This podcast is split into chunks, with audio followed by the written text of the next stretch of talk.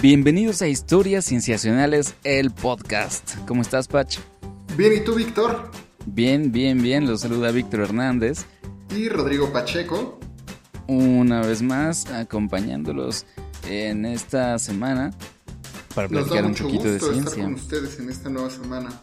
Tenemos varias noticias, unas tantas atrasadas, unas nuevas pero esperemos que les entretengan, como siempre. Esperamos que les entretengan y que les dé para pensar en varias cosas, sobre todo que no se detengan a pensar en que nuestras semanas están durando un poquito más de lo que es, normalmente duran las semanas, pero eh, tratamos de mantenernos constantes, si bien lentos, pero constantes, Patch.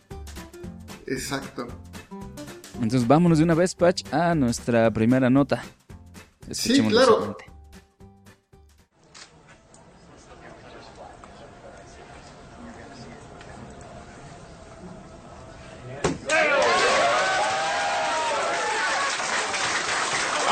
On Juno Accord, we have the tone for burn cutoff on Delta B.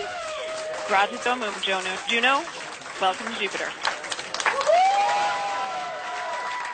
¿Qué estamos oyendo, Patch? Estamos oyendo la celebración de la NASA que se dio el 4 de julio por la llegada o la reunión de dos amantes que llevaban separados muchos años.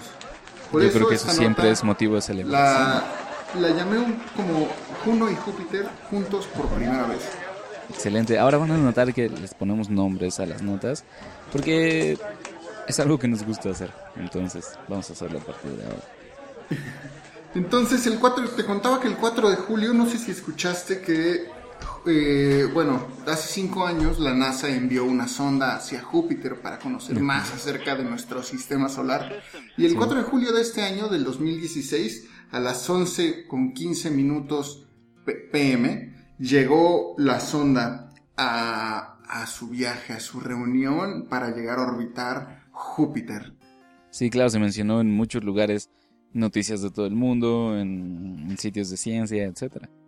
Exacto. Y digo, nos tardamos un poco en, en, mencionar esta nota en los episodios pasados porque es un acontecimiento grandísimo. El hecho de que estemos llegando a lugares tan remotos para, poder ser analizados, pero aprovechamos por ser el primer, la primera vuelta, la primera, hoy se cumple la primera órbita de esta sonda alrededor de Júpiter.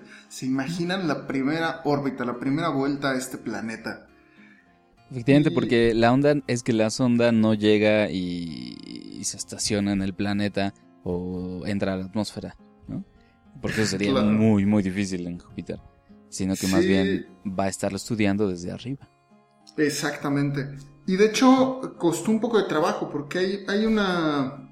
Hay un desfase de tiempo entre obviamente en lo que llegan y se mandan las comunicaciones de la sonda de, de, Juno a la Tierra. Entonces hay un como hay un tiempo, hay un desfase de tiempo en donde no se sabe absolutamente nada. Y durante Son como 50 minutos, creo. ¿Perdón? Son como 50 minutos, creo son cerca de 50 minutos y durante, durante ese lapso no se supo absolutamente nada. Y quienes dirigen esta investigación en la NASA dicen que fueron los momentos más estresantes después del despegue. Imagínense, son 35 minutos en los que Juno llega con una velocidad impresionante acercándose al planeta y tiene que quemar absolutamente todo el combustible que tenía para poder desacelerar y llegar y entrar a órbita, es decir, caer para siempre dentro de Júpiter. Y si se quema o, o, hace falta combustible, si se quema de más o hace falta, se meten problemas y o se pasa o se estrella el planeta. Entonces, cinco años para nada. Entonces, fue, fueron, fueron momentos muy críticos que duraron 35 minutos. y durante estos 35 minutos fue en que se ancló, abro comillas, al planeta. Y fue todo un éxito. Y es justo la grabación cuando se enteraron de que había llegado, este, cuando se había entrado en órbita la sonda. Que ese era uno de los logros, ¿no? Precisamente el, el, diseño del sistema autónomo que logra que la sonda se haya metido en órbita prácticamente por sí misma. Claro, porque no se puede tener absoluta comunicación, es importante recalcar. No se puede controlar desde acá. Ahora, algunos datos que les voy a decir de la sonda es que, digamos, el planeta tiene mucha tecnología tiene una una, una, una, este, un campo magnético muy, muy fuerte. Tiene radiaciones impresionantemente fuertes, mucho más que la Tierra, y sus aparatos tienen que soportar temperaturas de menos 100 grados Celsius aproximadamente. Entonces esto abre todo un mundo de posibilidades de, de fracaso en la misión. Pero, digamos, para proteger los datos, todos los equipos, o sea, donde tiene, digamos, el cerebro de Juno, está protegido por una caja de titanio que, que radia electrones para evitar cierta, eh, que sea afectado por ciertas cargas eléctricas o ciertas por la Radiación, Ajá, exactamente. Y esto, eh, hablando del campo magnético fuerte de Júpiter, cabe mencionar que uno de los objetivos de esta sonda es analizar eh, las, los polos de Júpiter, las, las, auroras que, las auroras que se forman en los dos polos. Y esto se va a medir con cuatro instrumentos. Y otro, otro punto importante de esta misión es que este, Júpiter digamos, recordemos un poco de cómo se creó el sistema solar. Que primero una nube de gas, que poco a poco se fue eh, juntando esta nebulosa eh, por, por, fuerzas gravitacionales hasta formarse el Sol, ¿no? Y una vez de que se formó el Sol, los pequeños pedazos fueron, en teoría, formando los distintos planetas que conocemos. Eh, estoy, corrígeme si me estoy equivocando, Víctor. Vamos bien, que me parece. Y, este, y la teoría indica que el primer planeta del sistema solar fue Júpiter. Entonces, los materiales que encontremos ahí dentro, los análisis que arrojen, nos van a decir mucho de cómo, qué tipo de, de composición tenía el sistema solar al principio. Porque ustedes saben que el que primero llega, lo toma todo. Y esto fue lo que sucedió con Júpiter, en teoría. Y que además es interesante porque tiene elementos Júpiter muy similares a los que tiene el Sol, eh, hidrógeno y helio. Es un planeta gaseoso. Entonces, este, como que estos planetas gaseosos tan grandes se, les puede pensar como estrellas que no terminaron de formarse, ¿no? Y se quedaron como planetas. Exacto. Eh, es, eh, es, muy interesante lo que nos puede llegar a arrojar. Y no solo eso, sino también podemos identificar si tiene un centro rocoso que sería interesante conocerlo. Nos daría, no, no, solo nos hablaría del sistema solar, sino nos hablaría del universo. Y otra cosa importante es que eh, mm,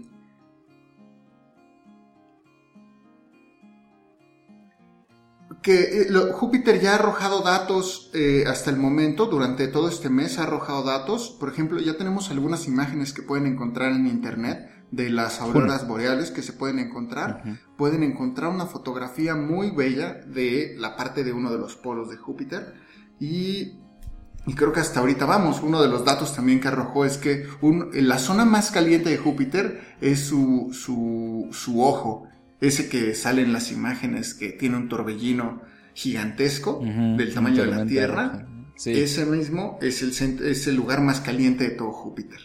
Por cierto, yo me imagino esos tamaños, ¿no? La aurora boreal que se ve en la foto de Júpiter probablemente también tiene el tamaño de la Tierra, ¿no? ¿Te imaginas? Uf, yo me imagino que es muchísimo más grande la Tierra. No tengo el dato del tamaño, pero me imagino que es gigantesca. Sí, porque se ve un poquito más grande que el ojo rojo, entonces está... O sea, imagínate eso.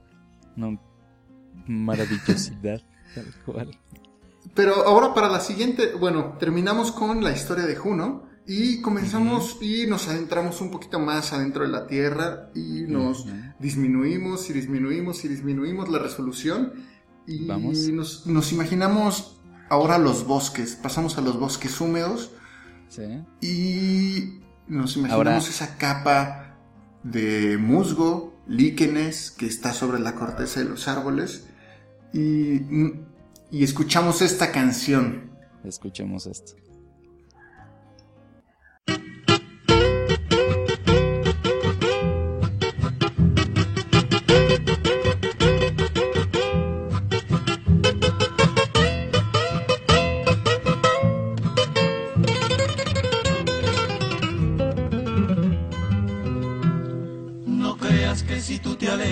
Voy a rogar.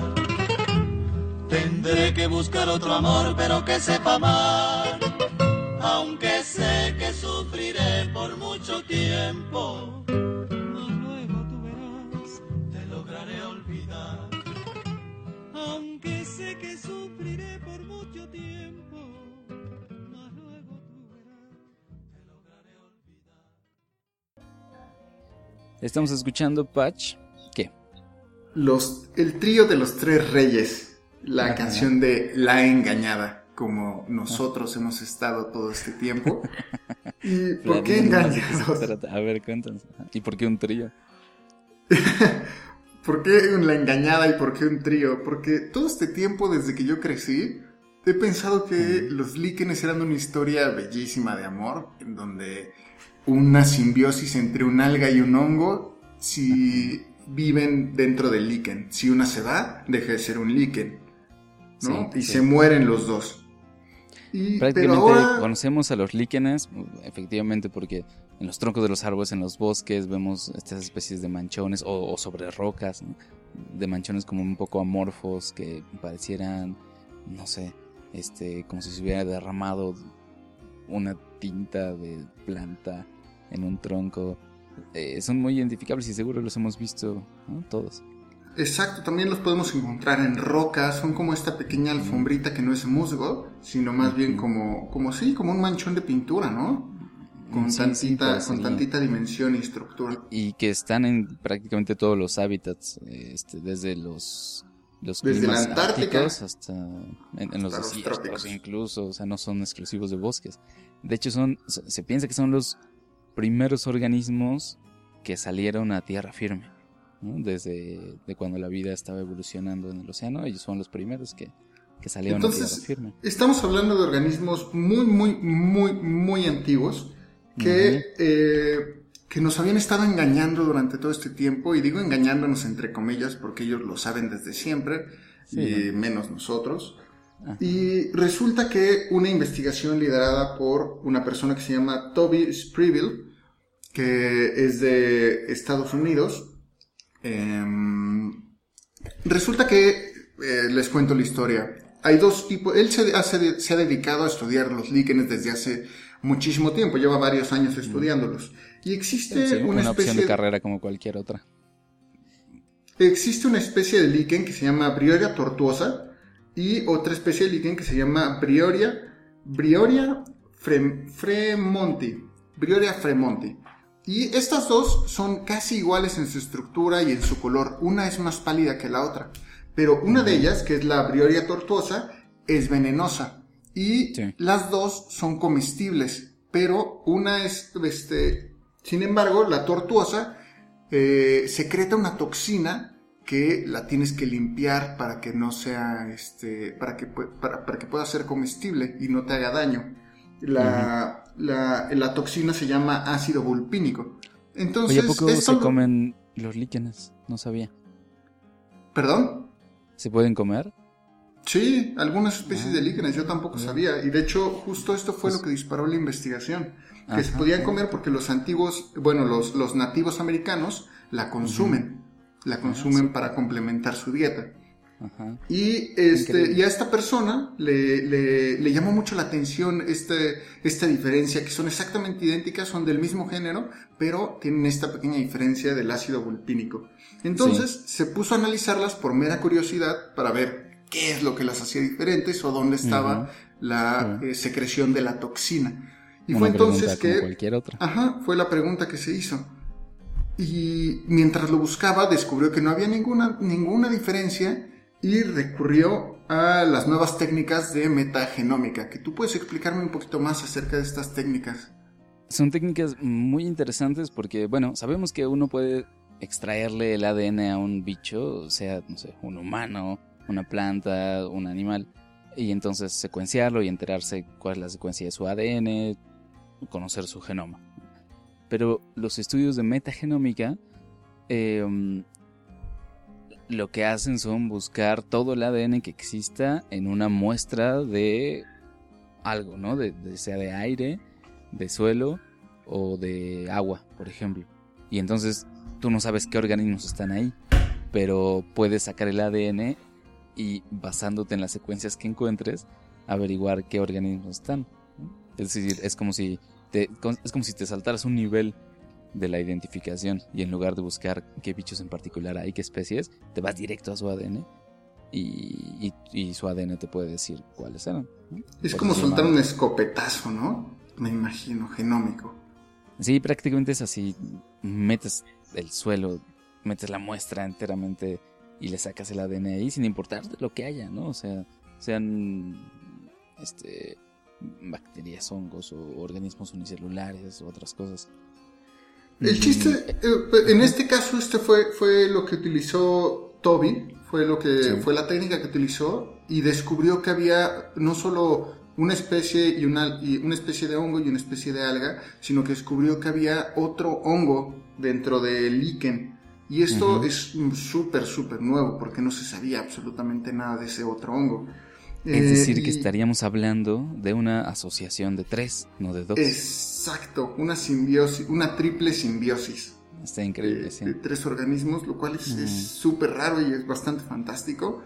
Y lo, lo, lo, que, lo que sucede aquí es que al principio, cuando les arrojaron estos resultados, los análisis metagenómicos, fue que pensaron que estaba contaminándose la muestra entonces corrieron otra vez estos análisis en, otras, en otras muestras distintas y salió exactamente lo mismo. Ahora, lo que, lo que, lo que procedieron a hacer fue buscar en otras muestras que tenían de líquenes. Eh, no, no, mencionan de dónde sacan estas nuevas muestras, pero mencionan los lugares de donde, de donde las sacan. Me refiero a, no se sabe si son de una colección o fueron a colectarlas. Yo me imagino ah, que fueron de una colección que tenían ahí Probablemente. en la universidad. Pero fueron analizados los seis continentes, eh, bueno, fueron analizados seis continentes, de entre ellos, pues había líquenes de Alaska, de Etiopía, de Antártida, de América, de Asia. Sí.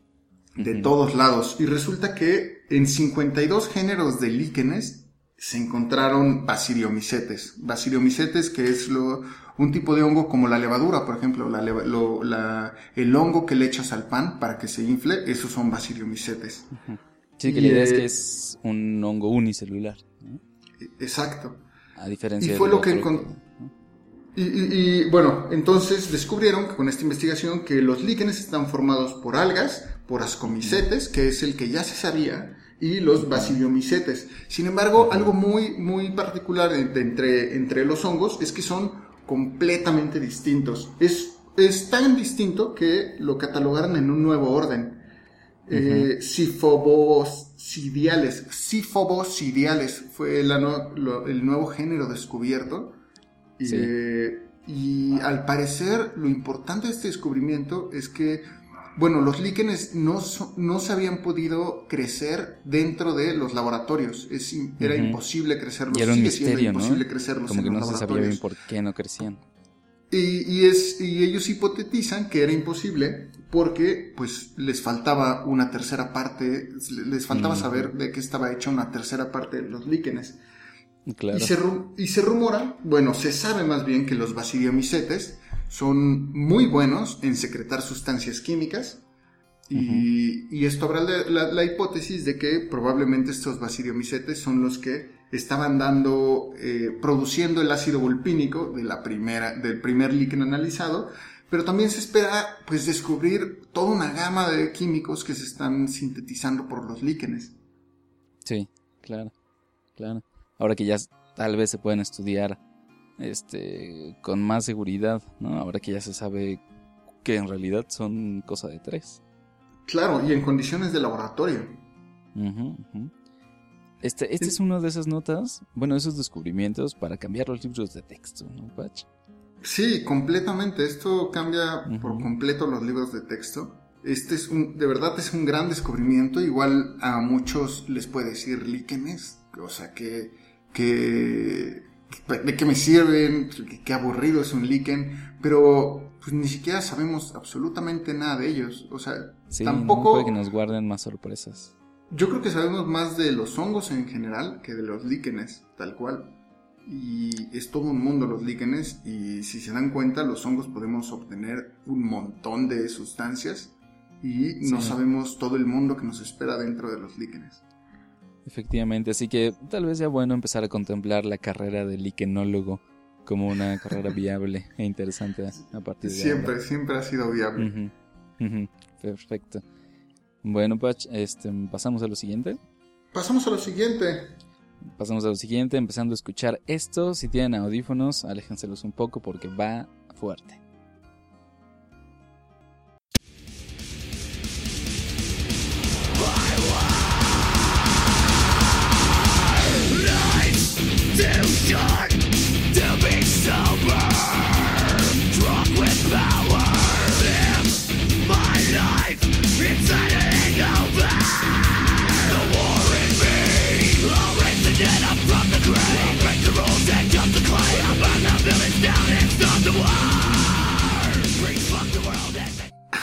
Ese estuvo fuerte, pero no sé, Víctor, creo que en esta nota te estás picando la nariz.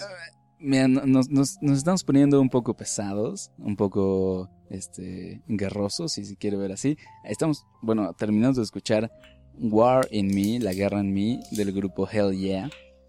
Eh, porque vamos a hablar de un tema que, que yo nombré Una carrera armamentista bajo tus narices. Y efectivamente, para esto sí tuvimos, bueno, los investigadores tuvieron que picar algunas cuantas narices, pero valió la pena. Se podría decir. ¿Por qué? Valió la mm, pena. ¿Tú crees que valga la pena picar narices ajenas, Víctor? Yo creo que hay casos en particular donde sí. Por la Algunas ciencia? veces por la ciencia, puedes decir.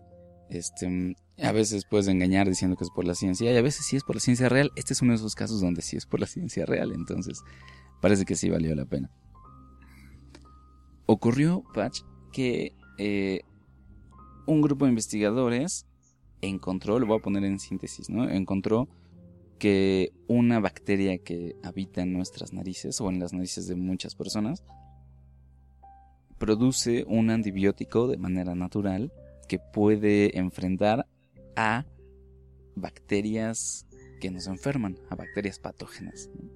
O sea, nuestra nariz está produciéndolos o son, so- es bacterias, ¿no? Lo que está produciéndolo. Pero vive ahí. Efe- efectivamente viven ahí, son parte de la comunidad micro, este, de perdón, son parte de la comunidad de microbios que habitan en tu cuerpo. Órale, Eh, ¿Pero todos lo tienen o tengo que hacer algo para tener algo así? Tal vez se puede hacer algo que involucrará intercambio de fluidos de nariz, entonces habría que pensar si eso vale la pena, pero eh, lo que pasa es que en todo nuestro cuerpo existe una comunidad muy diversa, muy, muy diversa de, de microbios, ¿no? Sean bacterias, algunos hongos, hay también algunos hongos unicelulares, eh, hay, hay incluso animales microscópicos, ¿no? Pero eh, la mayor cantidad de organismos que habitan nuestro cuerpo son bacterias. Se habla de que en número por número, o sea, unidad por unidad, individuo por individuo, hay 10 individuos de bacterias por cada célula humana en tu cuerpo. Eso es abrumadoramente... Eh, Es abrumador, o sea, hay muchísimos individuos de bacterias, ¿no? Muchísimas. Pero como son pequeñas, realmente no hacen mucha masa, ¿no? Tus células sí hacen más masa que ellas, pero, pero no O significa sea, que pero no en, estén ahí, en- están ahí, en- son en mucho- términos de números somos más bacteria que, Somos más bacteria que células humanas. que células. Entonces, hay muchos. Y hay en todos los lugares del cuerpo, prácticamente. Este, hay en los lugares donde no da mucho el sol, ¿no? Pero, por ejemplo, en toda la piel se pueden acumular en, en las axilas, en los pliegues de- del rostro, eh, debajo de las uñas, este, en, en las partes superficiales de los genitales, en los oídos. en Claro, incluso eh, viéndonos muy programa de investigación criminal súper tecnológico, recientemente se sabía que si hay un asesino, o bueno, no, no un asesino, cualquier criminal, si tú Sí. analizas su computadora y sacas una muestra y la pones a cultivar, puede haber un match entre, bueno, puede haber un- un- un- una coincidencia entre las bacterias de sus manos y las de su computadora. Sí, así, además así de preciso es, ¿no? Eso es fascinante. Como es muy diversa la comunidad, hay muchas eh, cepas, se les llama, el equivalente a especies en bacterias. Este, y entonces están en una proporción tan particular para cada persona que puedes hacer eso, ¿no? Puedes saber quién estuvo habitando un cuarto por unos días viendo qué bacterias dejó en el cuarto. ¿no? Es, es Literalmente eres un mundo caminante. Eres un mundo caminante y dejas tu rastro, ¿no? Eso es, eso es padre. Ahora, uno piensa que no se supone que las bacterias son peligrosas para nosotros, o sea, tenemos toda una industria farmacéutica dedicada a combatir las enfermedades causadas por bacterias. La cuestión es que esas enfermedades se producen cuando se rompe un equilibrio en esa comunidad. Ahora se entiende así. O sea, ellas siempre están. Y lo que sabemos hasta ahora es que siempre hay bacterias buenas, bueno, buenas para nosotros y malas dentro de nuestro cuerpo. O sea, cuando te refieres al equilibrio es, por ejemplo, si se sale de control, se muere una pequeña, una parte de la cepa, entonces otra, la otra parte se empieza a aprovechar, ¿no? Y empieza a crecer sin control. Efectivamente, ¿no? Y, esa, esa otra cepa de bacteria que empieza a crecer puede que produzca sustancias que nos hagan daño o que sea, pues tal cual, infecciosa, ¿no? Este es el caso, Patch, de una de las bacterias más famosas en cuanto a enfermedades se refiere, eh, Staphylococcus aureus. Staphylococcus aureus. He escuchado que esa la tenemos en la, en la garganta, ¿no? La tenemos en la garganta, la tenemos en, las vías respiratorias en general. Eh, puede ser un problema cuando pasa a la sangre, por ejemplo, o cuando se instala en los pulmones y se convierte en dañina. Se le llama Staphylococcus porque en su cepa, cuando, cuando lo pones en cultivar en, alguna caja de Petri, deja un halo amarillo. Y además es famosa, bueno, podemos decir infame, porque ha sido de las bacterias que han evolucionado resistencia a antibióticos en los últimos años. Y entonces, ¿este nuevo, ¿este nuevo antibiótico tiene que ver con el, con el Staphylococcus aureus? Efectivamente, lo que estos investigadores encontraron eh, fueron, es un grupo liderado por Andreas Peskel de la Universidad de Tübingen en Alemania. Eh, ellos querían saber si acaso podía alguna bacteria controlar el crecimiento de Staphylococcus aureus. Eh, entonces fueron directamente a las narices de pacientes en un hospital sacaron muestras de todas las bacterias que tenían ahí y se pusieron a comparar, digamos, ¿no? O sea, identificaron, usaron estas técnicas también de metagenómica y cultivos, eh, identificaron qué bacterias estaban presentes ahí y querían ver si... popular la metagenómica. Eso está siendo muy popular porque saca cosas así muy interesantes, ¿no? Eh, es una forma de identificar qué hay ahí. Este, justamente querían saber, digamos, si en los pacientes que tenían mucho Staphylococcus aureus había muy poca cantidad de alguna bacteria en particular, o en los pacientes que no tenían eh, aureus, tenían mucha cantidad de alguna bacteria en particular, ¿no? Como para ver por asociación cuál podía ser una bacteria que estuviera controlando el crecimiento de, de aureus. Lo que encontraron es que efectivamente sí había una cepa en particular que estaba muy relacionado, o sea que cuando había mucha de esa, no había aureus, y viceversa, en las narices de los pacientes. Entonces, dijeron, esta puede justo como lo del equilibrio, ¿no? Exactamente, ¿no? Cuando hay una, la otra no está y viceversa. Tal vez una está, digamos, limitando el crecimiento de la otra. Eso fue lo primero que pensaron. Esta otra bacteria se llama Staphylococcus lugdunensis, con lugdu. No sé de dónde viene el nombre pero bueno, es leucodonensis, la vamos a llamar así. Em, el siguiente paso entonces es ponerlas a crecer juntas, ¿no? En una placa de Petri en un medio de cultivo para ver si efectivamente no la deja crecer. Lo hicieron y vieron que así fue. Que esta Philopus leucodunensis no dejaba crecer a aureus en el medio de cultivo. Entonces, lo siguiente que se preguntaron es, pues, ¿por qué no la deja crecer? ¿Qué es lo que está haciendo esa otra bacteria que evita que la otra crezca? Y aquí es donde entra la cuestión de los antibióticos, Pachi. Ah, o sea, eh, esta bacteria está produciendo un nuevo antibiótico en nuestra nariz. Eso es precisamente lo que encontraron. O sea, se fueron a buscar qué tipo de moléculas particulares produce esta bacteria. Con las bacterias es más o menos sencillo hacerlo porque les puedes modificar el genoma de una forma muy más o menos sencilla. Entonces puedes apagarles muchos genes. Entonces, como que el, experimento se trataba de tú pones a Staphylococcus lugdunensis en muchos platos de cultivo y en cada uno de esos platos pones una cepa que tenga un gen diferente apagado, como que digamos esté haciendo algo diferente en cada plato. Y luego pones a Staphylococcus y ves en cuál plato Staphylococcus aureus sí crece, porque eso significa que entonces no está haciendo algo la otra. Y ya lo único que tienes que ver es que cuál es el gen que apagaste en ese plato y cuál es la molécula que se produce. Y esa molécula será el antibiótico. Ok, ok. Y esto es, esto es fantástico, ¿no? Porque recientemente se empieza, eh, no sé si sepan, pero está habiendo un grave problema de antibióticos a nivel mundial.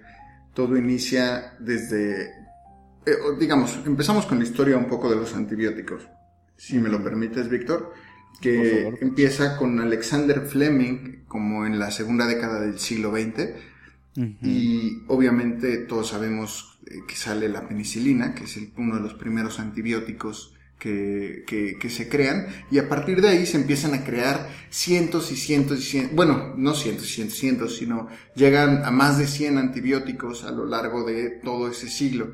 Incluso la ONU saca un comunicado en donde eh, se no, no, perdón, no, no, no, recuerdo quién saca este comunicado. Me si digo que la, ONU me voy a estar. La OMS, la OMS, en donde eh, indican que le están ganando la batalla a las bacterias, ¿no? Que empieza a haber un cambio de paradigma en la medicina y empieza a ser todo, va a ser todo completamente distinto.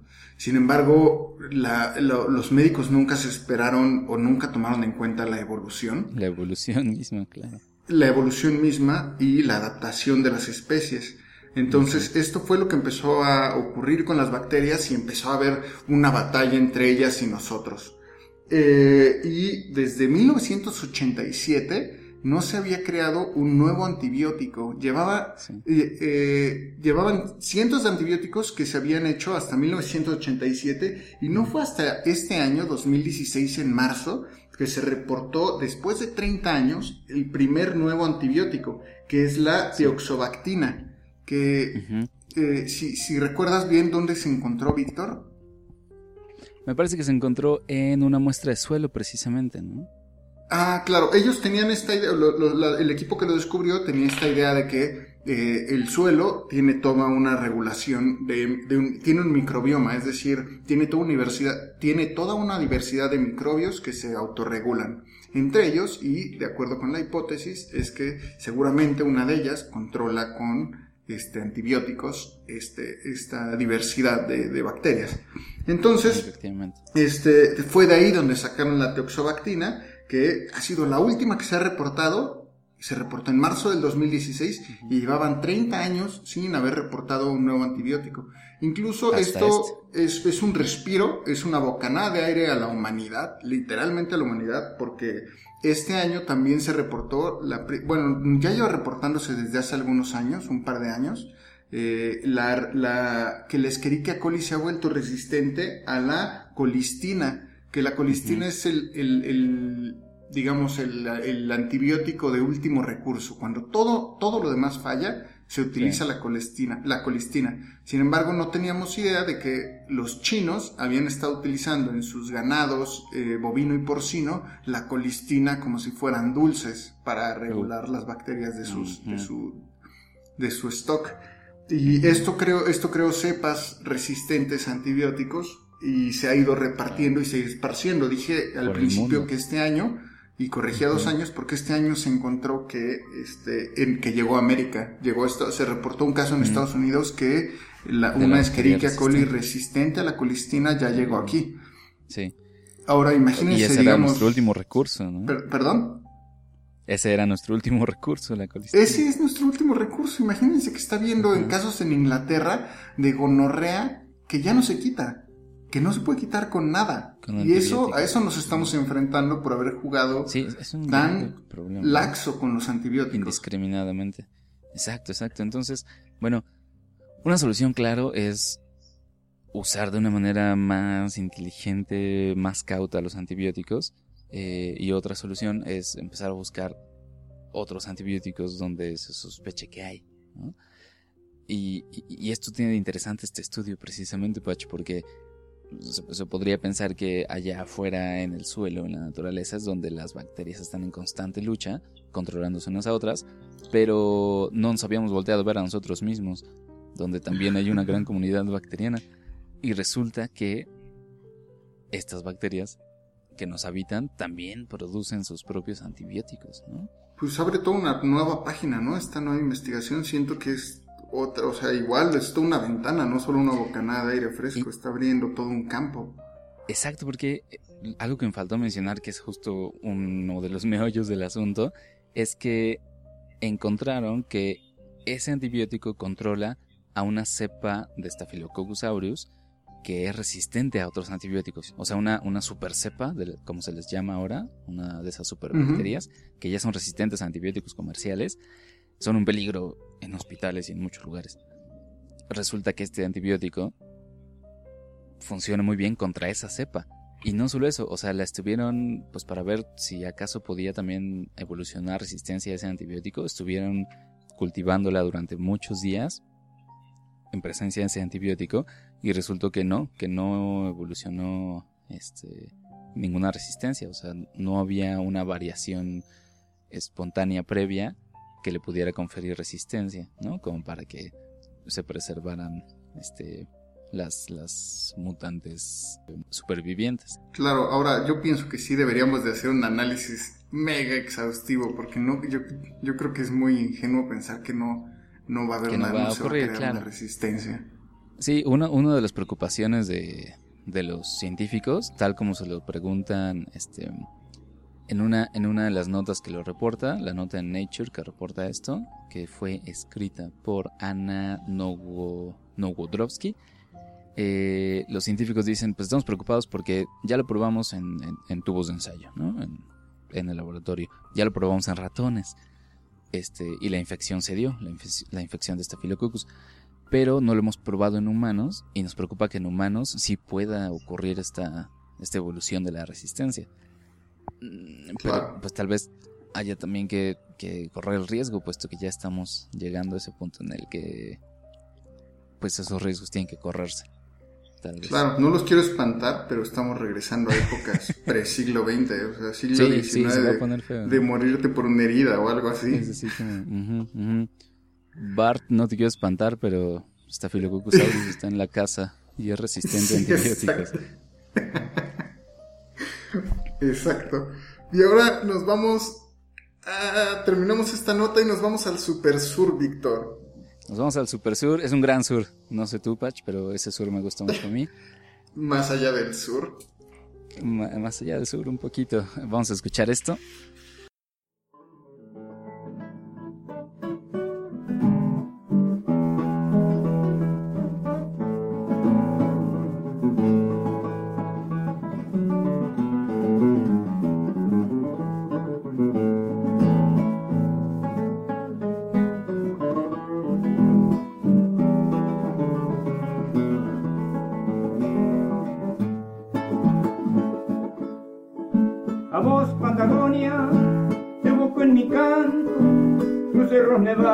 Valles de Coirón, tus bosques, tus ríos, arroyos y lagos, que me abren la puerta para cantarte hoy.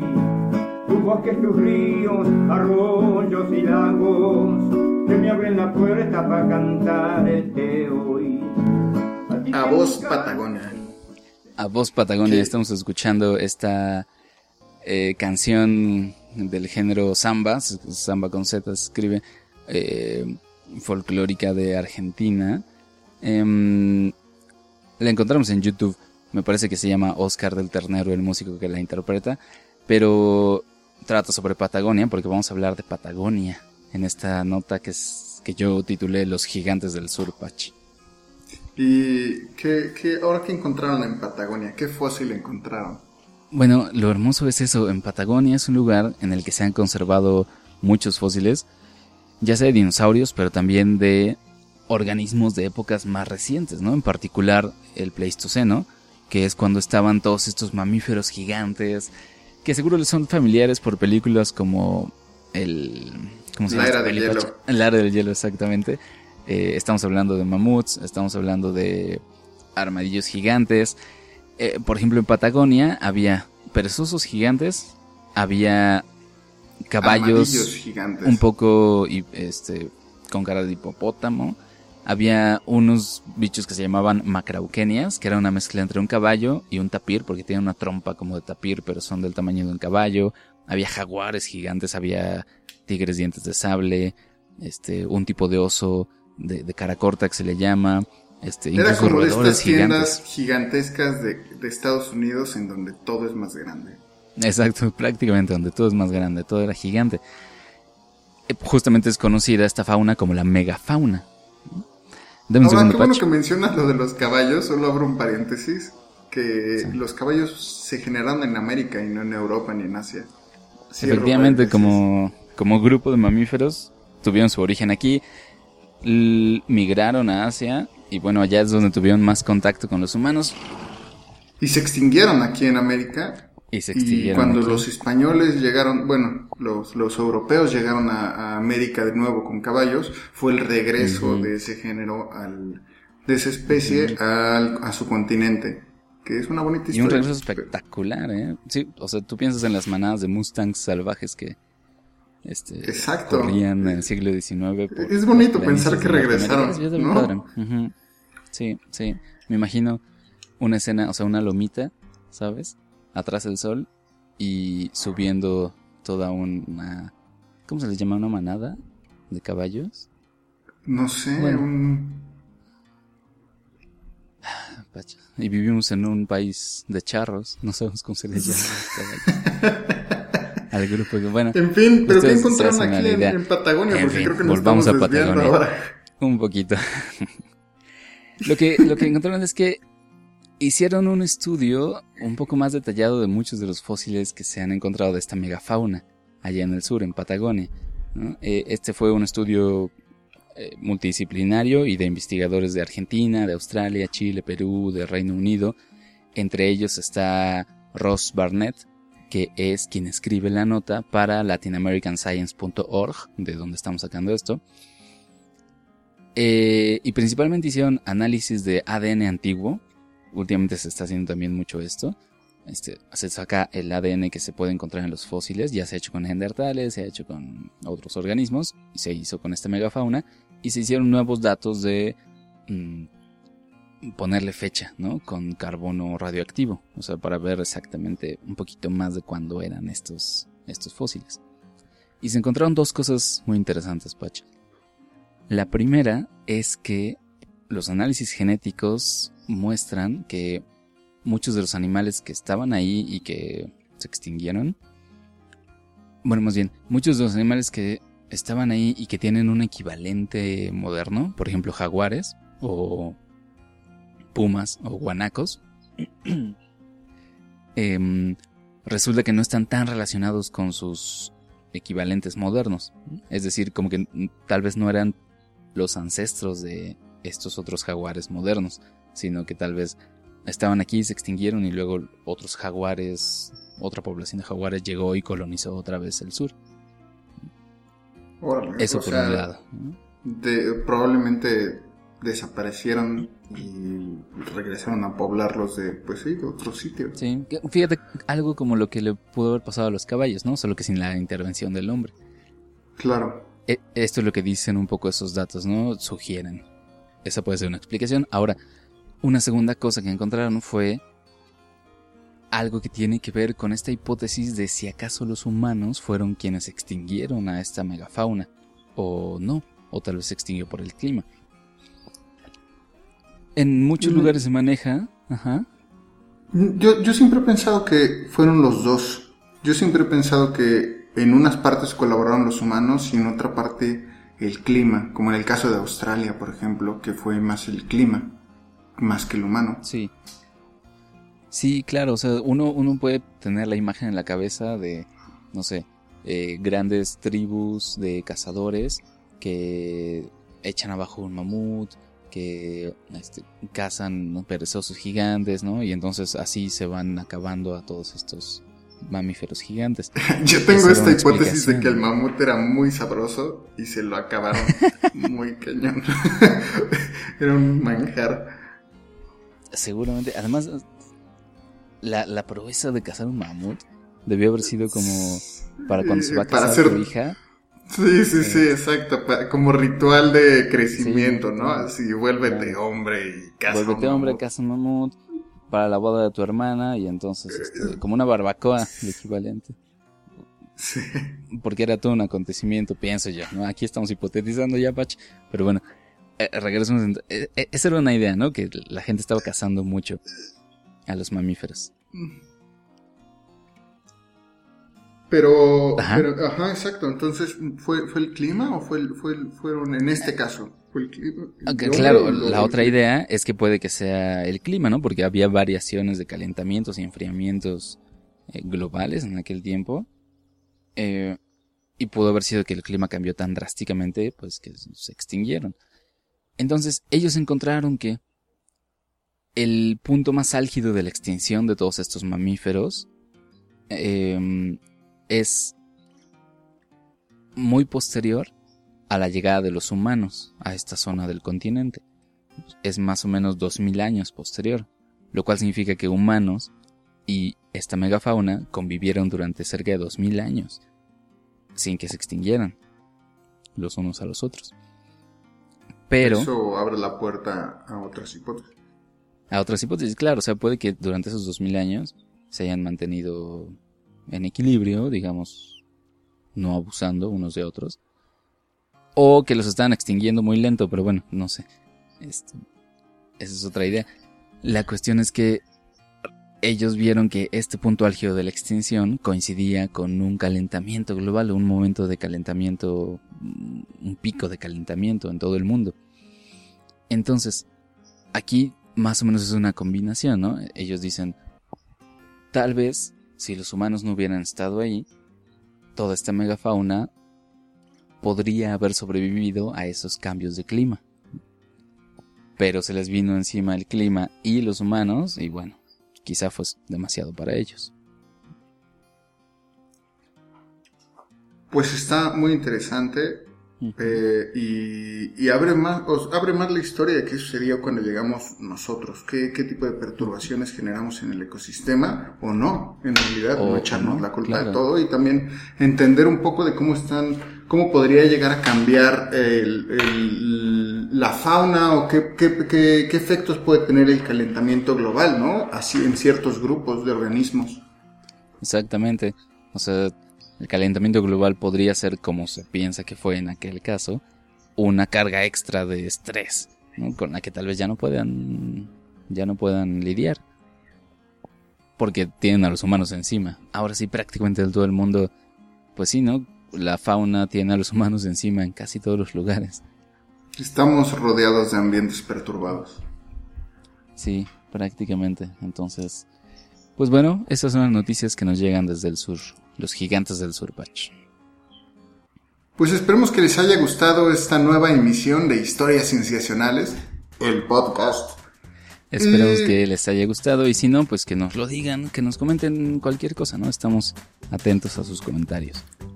Ya saben, si quieren escuchar de algún tema, que le platiquemos de algún, de- hagamos una investigación ligera de algún tema en específico, con mucho gusto, nos pueden contactar por en Facebook como Historias Cienciacionales, en Twitter como Cienciacionales, todo con C, o por Gmail, mándenos un correo a historiascienciacionales@gmail.com.